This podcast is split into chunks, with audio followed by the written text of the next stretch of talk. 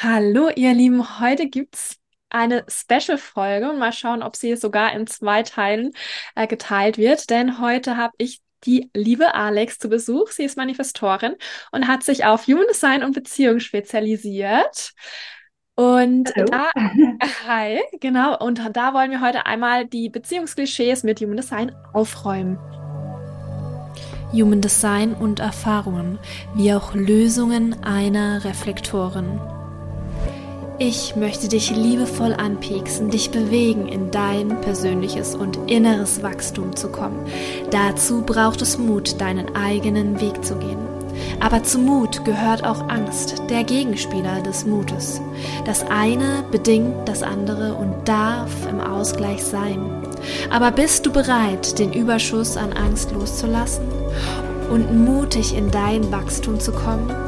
Die Liebe zu dir selbst und im Leben zu entdecken, um Liebe zu geben? So, hallo, liebe Alex. Hi.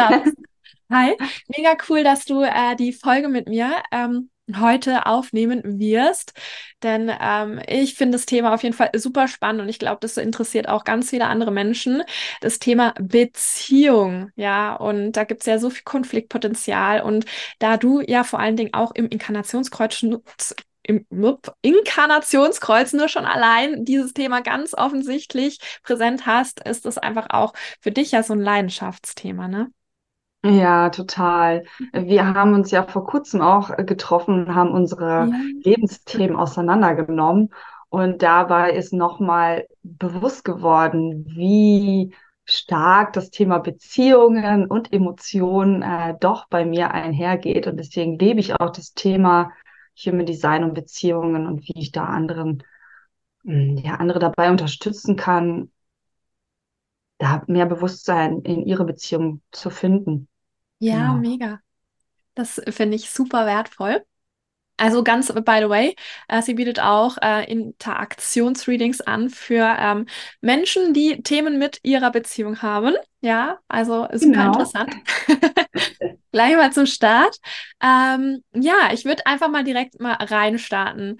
Ähm, und ich habe mir da auch erstmal aufgeschrieben, was ist dir in Beziehung wichtig? Ja, was, was ist dir persönlich wichtig? Was, äh, wie, wie erlebst du Beziehung? Was sind deine ähm, Themen? Weil ähm, ich, ich ziele gerade darauf ab, denn es gibt so verschiedene Zentren auch im Human Design und ähm, ja, Menschen mit gewissen Zentren, die haben äh, unterschiedliche Bedürfnisse.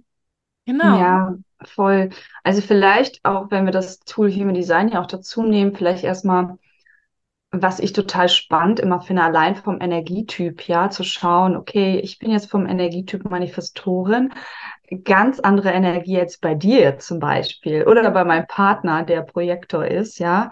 Und für mich zum Beispiel als Manifestorin, allein nur vom Energietyp, ohne jetzt auf die Zentren zu schauen, ist es schon super, super wichtig, so frei wie möglich sein zu können in jeglicher Art, ja, in jeglicher Form von Beziehung, sei es Beziehung mit dem Partner, sei es Beziehung mit den Eltern, sei es Beziehung mit Freunden. Es geht ganz, ganz groß darum, frei zu sein für den Manifestor zum Beispiel. Ja, deswegen auch allein dieser Punkt, das zu wissen, wenn du jetzt einen Partner hast, der Manifestor ist zum Beispiel, ist schon für mich voll erhellend, weil ich dem dann den Raum geben kann und der sich mehr gesehen und geschätzt fühlt, ja. Wohingegen mein äh, Projektorpartner, den ich äh, aktuell habe, eine ganz andere Energie mitbringt, ja. Der bringt ja eher so eine ähm, nach vorne ausgerichtete Energie mit, ja. Also die Projektoren, die sind so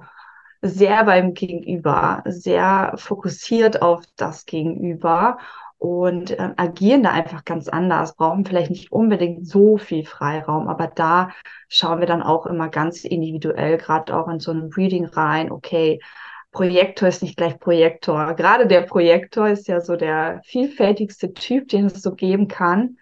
Und auch Manifestor ist nicht gleich Manifestor. Ja, es gibt da so, so viele Unterschiede, wo man hinschauen kann.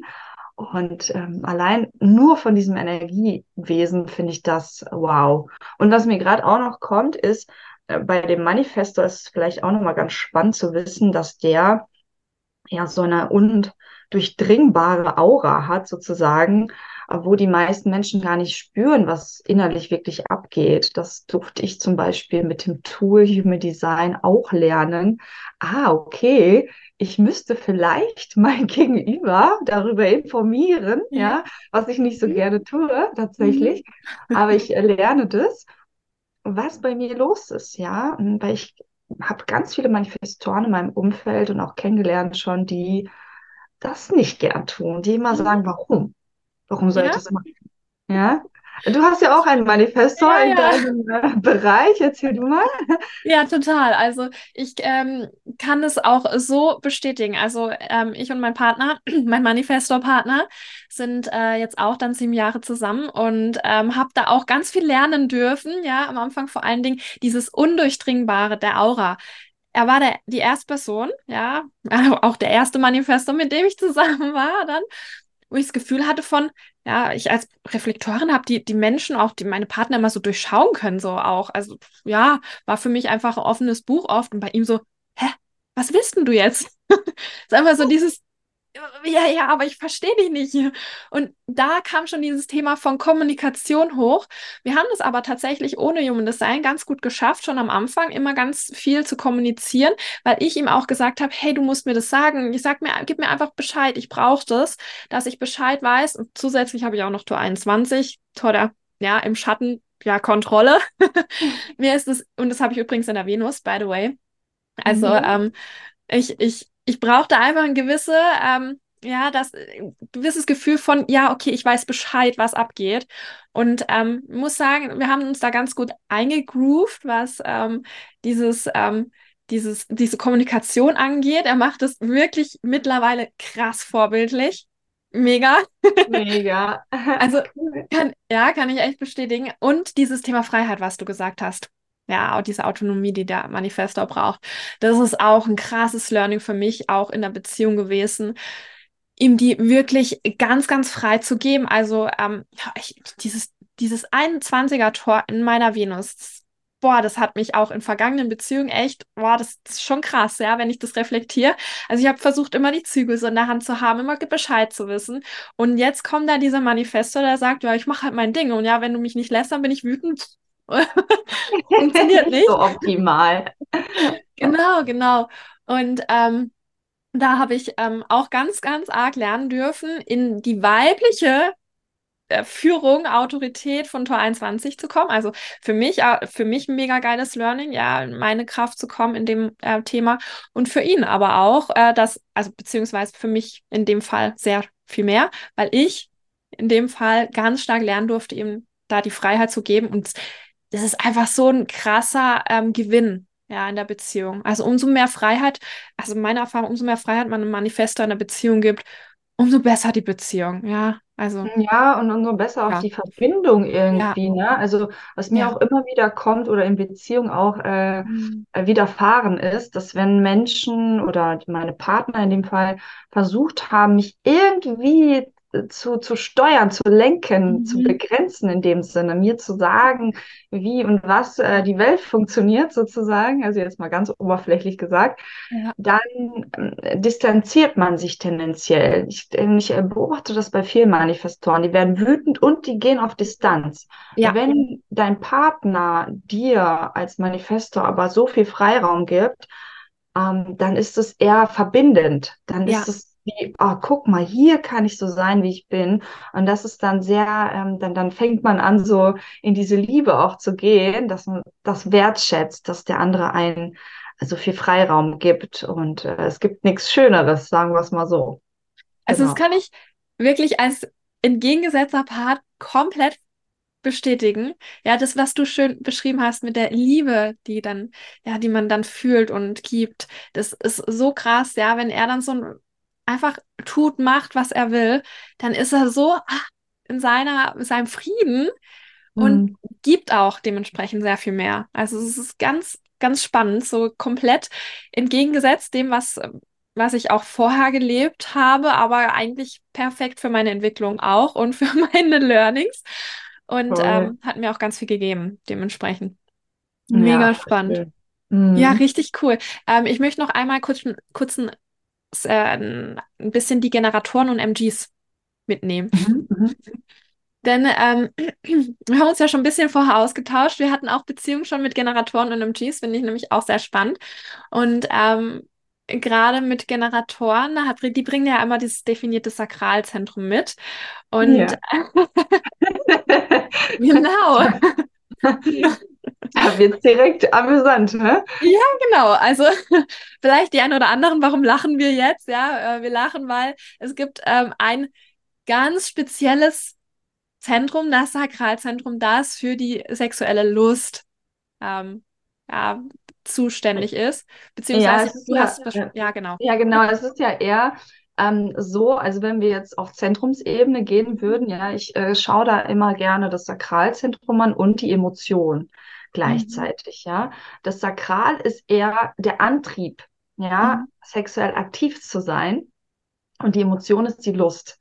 Mhm. Und jetzt kann man zum Beispiel schauen, was ich total witzig finde, äh, wer hat was? Hat irgendjemand etwas davon oder haben es beide offen oder hat der eine das oder der andere das? Ja, weil zum Beispiel, Janina, du hast ja alles offen, ja? ja. Demnach ist da weder der Antrieb eigentlich konstant vorhanden, sexuell aktiv zu sein, noch die Lust. Je nach Partner, je nach Transit, je nach äh, Menschen, die dich umgeben, kann das natürlich variieren, aber es ist nicht konstant da. Deswegen kann es schon mal sein, dass du mit einem Partner zum Beispiel eher sexuell aktiv bist als mit einem anderen. Ja, es kommt auch da wieder so ein bisschen auf diese Kombination und die Verbindung zusammen an. Mhm. Und äh, wenn wir jetzt auf das Sakral, ich musste vorhin auch so schmunzeln, weil das Sakral, äh, wir haben schon beide diese, glaube ich, diese Erfahrung gemacht, weil wir ja schon Partner ähm, hatten, die ein Sakral definiert hatten, dass man dann auf einmal meint, man könnte ja immer, ja, mhm. also man könnte ja immer sexuell aktiv sein. Und gleichzeitig spürt man auf Dauer gesehen in einer Beziehung mit einem sakralen Partner, wenn man selbst nicht sakral definiert ist, wie auslaugend das manchmal sein kann. Ja, also es kann wirklich auslaugend sein und man darf sich da wirklich bewusst werden, okay, gehört das wirklich zu mir? Kann ich das wirklich? Kann ich immer auf der, auf dem Sakral meines Partners rumreiten sozusagen? Oder, es war doppeldeutig. ja, hat gerade richtig gut reingepasst. um Reiten, ja, das passt so. übrigens, by the way, sehr gut zum Sakral, ja, das Sakral. Genau. Super spannend. Genau. Oder darf ich immer wieder überprüfen, mhm. hey, habe ich gerade den Antrieb dazu? Ja, es geht nur um den Antrieb im Sakral, ja. Und äh, da kann man auch total schön schauen im Sakralzentrum bei den Toren, ob man welche hat oder nicht. Ja, ich habe zum Beispiel ein komplett offenes Sakral. Das heißt, es gibt keine Bedingungen. Ja, Menschen, die, egal ob es definiert oder offen ist, die Tore da drin haben, also wenn es definiert ist, haben die definitiv ein Tor da drin, ja, eins auf jeden Fall. Aber ähm, wenn man das zum Beispiel offen hat und man hat ähm, Tore da drin, dann ist das auch immer die Bedingung, ähm, wie man äh, sexuellen Antrieb ähm, erschaffen kann, sozusagen, ja. Und im Gegensatz zu der Emotion ist das total spannend, weil die Emotion, die steuert die Lust. Und da ist sozusagen immer das Thema in den Toren auch drinne, was fördert die Lust sozusagen? Was braucht es, damit man Lust hat? Ja. Und das ist super spannend, weil ich habe jetzt zum Beispiel das Sakral offen und die Emotion definiert. Und bei mir sind drei Tore aktiviert. Und ich kann das, ähm, ich weiß nicht, ob das zu tief geht, oder aber ich kann da mal kurz was zu sagen. Ja. Und zwar habe ich das Tor 6 und dort steckt das Ding drinne, ist Intimität da oder nicht? Mhm. Bin ich offen oder nicht? Ja, es braucht so eine gewisse äh, Intimität, um Lust zu verspüren. Es ist das mhm. Tor 6 ist nicht so so ein One-Night-Stand-Tor, sage ich jetzt mal. Ja, das ist nicht so, nicht so optimal. Genau. Um, ähm, genau, dann habe ich noch das Tor 12. Da steckt zum Beispiel das Thema drin Akustik. Da geht ganz viel darum, wie oder was höre ich? Ja, äh, zum mhm. Beispiel sagt der Partner etwas, äh, stöhnt er, wie stöhnt er? Wenn das irgendwie nicht für mich passend ist, ja, also das ist nur meine Empfindung, mm, dann, dann, dann habe ich, dann geht die Lust wie weg. Ja, das ist super, super spannend. Und dann habe ich noch ein ganz spannendes Tor, das Tor 36. Und das Tor mhm. 36 ist wirklich äh, Leidenschaft, Drama. Mhm. So, das sind so Themen, wo man so, man will so gepackt werden oder so, ja. Und da kann man jetzt zum Beispiel bei mir schauen, okay, ich habe es definiert. Und mhm. diese Themen seinem Partner vielleicht auch kommunizieren und sagen, mhm. hey, das sind die Themen. Und dann kann man ja mal so ein bisschen damit spielen und schauen, okay. Und ich habe das auch bei mir schon ganz viel gemerkt, dass wenn zum Beispiel die Akustik nicht passt, mhm. wenn die Stimme von dem Gegenüber nicht passt, bin ich direkt abgeturnt. Ja, also einfach keine Lust. Geht nicht. Ja, ja. Also es ist so mega, mega spannend. Ich weiß gar nicht, hast du da auch Tore drin? Ich habe nur das Tor 30. Mm, ah, Wenn ich mich mhm. nicht täusche, da geht es ja um Leidenschaft auch wieder. Ja, das ist ja der gleiche, ja, mhm. ähm, ja, die gleiche, der gleiche Bewusstseinsstrom wie dein Tor 36. Genau, genau. ja, auch um Leidenschaft, Erfahrungen machen, emotionale Da geht es ein bisschen noch mehr um Fantasie auch, ja, mhm. so dieses mhm. Ding. Äh, gewisse Fantasie zu haben und diese vielleicht auch ausleben zu wollen. Ja, spannend. Jetzt wird es sehr intim. Ja, was, mhm. was mir gerade noch zum Thema 36 ja Tor einfällt, ist, ich, ich schaue gerade nach oben, weil ich da das Plakat bei mir äh, mhm. hängen habe. Ähm, Tor 36 hat ja Ra auch gesagt, das ist das sexuellste Tor, ja, im Grunde. Mhm. Ähm, man man sagt eigentlich, dass der Kanal 659 ist ja so, boah, ja, da geht's äh, richtig. Das ist die Verbindung, ähm, Fortpflanzung und so weiter. Aber ähm, Tor 36 hat Ra gesagt, ja, da wird's ganz spannend. Ja, ich äh, finde es auch sehr spannend, weil ähm, interessanterweise habe ich auch das Tor 6 und das Tor 36 in meinem Inkarnationskreuz. also von daher, äh, ja, kann ich bestätigen, mhm. ist so. Ja, also da kann man auf jeden Fall, worauf ich hinaus wollte, da kann man auf jeden Fall für sich mal prüfen. Und was ich auch noch sehr, sehr cool und spannend und wichtig vielleicht auch finde, ist zu schauen, gerade bei Frauen, die vielleicht beides offen haben oder mhm. vielleicht das Sakral offen haben, ja, mhm. Mm, immer wieder zu überprüfen, will ich jetzt sexuell aktiv sein oder meine ich nur, weil die Gesellschaft das so meint, ja? Meine ich, ich müsste das machen. Ich kenne das von mir mhm. selber, von früher in Beziehungen, dass ich immer gemeint habe, okay, wenn ich jetzt schon, keine Ahnung, äh, eine Woche kein, nicht sexuell aktiv war, dann war das schon Drama. Ja, dann war das schon so ein Gedanke von, die Beziehung läuft hier nicht gut mhm. oder aus dem Ruder oder irgendwie so, ja. Mhm. Und das ist ja nicht der Fall. Du hast einfach mit einem offenen Sakralzentrum nicht immer diesen Antrieb. Ja, und gleichzeitig kommt bei mir zum Beispiel auch die Lust immer dazu. Deswegen wirklich da achtsam zu sein und wirklich das zu beobachten bei sich selbst, aber auch bei seinem Partner, ja. Nicht zu meinen, ah ja, okay, wenn ich will, dann will der andere auch. Oder mhm. wenn ich den Antrieb habe, habe ich den auch. Und auch nicht verletzt zu sein, wenn, also es hat nichts mit Liebe zu tun oder Zuneigung. Es ist wirklich so ein äh, mechanisches Ding vom Körper aus, ja. Habe ich jetzt Lust oder nicht? Und ja. wenn du keine Lust hast, ja, ich zum Beispiel mit definierter Emotion, wenn ich keine Lust habe, dann habe ich keine Lust. Mhm. Ja, das ist äh, sehr, sehr interessant zu beobachten. Und da sage ich auch immer in den Readings, hey, seid da ganz achtsam mit euch. Ähm, das hat nichts damit zu tun, dass man sich nicht gegenseitig liebt oder so, sondern das ist einfach ein anderer Prozess.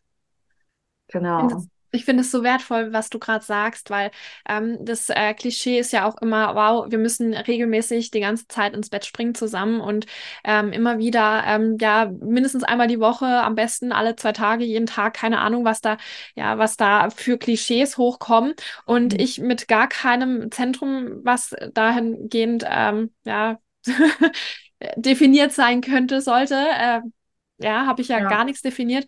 Ähm, habe da ganz, ganz andere Vorstellungen. Ja, vor allen Dingen, was du gerade angesprochen hast, Tor 30 hat dann eh so vielleicht dann einfach nur ein paar Fantasien, ja, so, die dann aber auch nur nach Lust mal eventuell ausgelebt werden wollen. Aber super, super. Also bei mir ist auch dieses Gefühl von offenes Sakral, offenes Her äh, Emotionszentrum. Da ist nichts konstant da. Ja, mhm, mh. da kann es mal alle alle zwei Wochen, da kann es mal einmal im Monat, da kann es mal zweimal am, hintereinander. Super unterschiedlich. Mhm. Und ähm, ja, und da dürfen wir uns voll von diesen Klischees lösen, weil 70 Prozent aller Menschen sind Generatoren, ja, die haben das Sakral definiert, also mhm. Generatoren und MTs. und vergleichen dürfen wir uns dementsprechend 0,0 mit anderen Menschen, weil ja, jeder ist unterschiedlich, jeder hat andere Belange. Und das finde ich ja, so. total. Ich habe auch gerade die ganze Zeit, dein Partner hat eine definierte Emotion. Nee, wir haben beide, Emo und Sakral, offen. Ja, ah, wir, spannend. genau, also wir haben es beide offen und wir definieren uns nur das Sakral zusammen. Ja, da kann man ah. sich schon seine Geschichten spinnen. ja. Gut. Ah, cool. Genau. Ja. Mhm. ja, und deswegen ist das Thema Sexualität auch, finde ich, so individuell in Beziehungen. Ja? ja. Und wenn man jetzt eine Beziehung hat, wo man Sakral und Emotionen auch noch offen hat, das kann ja auch mal, das kann es ja auch geben. Da ist dann vielleicht nur das Selbstzentrum definiert, da gibt es ganz viel Liebe, aber sexueller Antrieb ist da halt semi. Genau. Und was mir auch gerade noch kommt, wenn man jetzt so Paare hat, zum Beispiel, die haben beides, beide aktiviert, ja, Sakral mhm. und Emotion beide, ist auch eine spannende Kombination, weil gerade wegen der Emotion, die ist so stark, da kann der eine gerade im Hoch sein und der andere im Tief. Und es kann passieren, dass man sich da nie so richtig auf der Mitte trifft mhm. und dann die Lust immer wieder ähm, das habe ich auch schon öfter mal gehabt in Readings, dass das kommuniziert wurde, dass irgendwie das nicht so richtig die Lust ähm, aufkommt, weil mhm.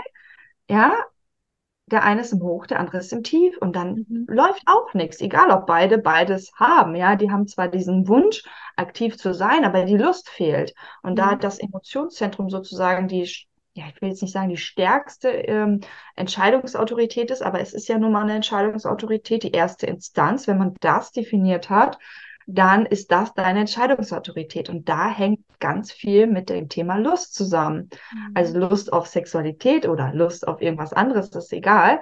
Aber das ist sozusagen immer die Bedingung so ein bisschen. Und wenn, ne, also wenn das da nicht passt, ist auch sehr interessant. Da kann man einfach immer wieder mal mit Bewusstsein reingehen und schauen, okay, was ist da los? Wie habe ich das? Wie hat mein Partner das? Und das mhm. hilft in Beziehung schon enorm, einfach das nur zu wissen.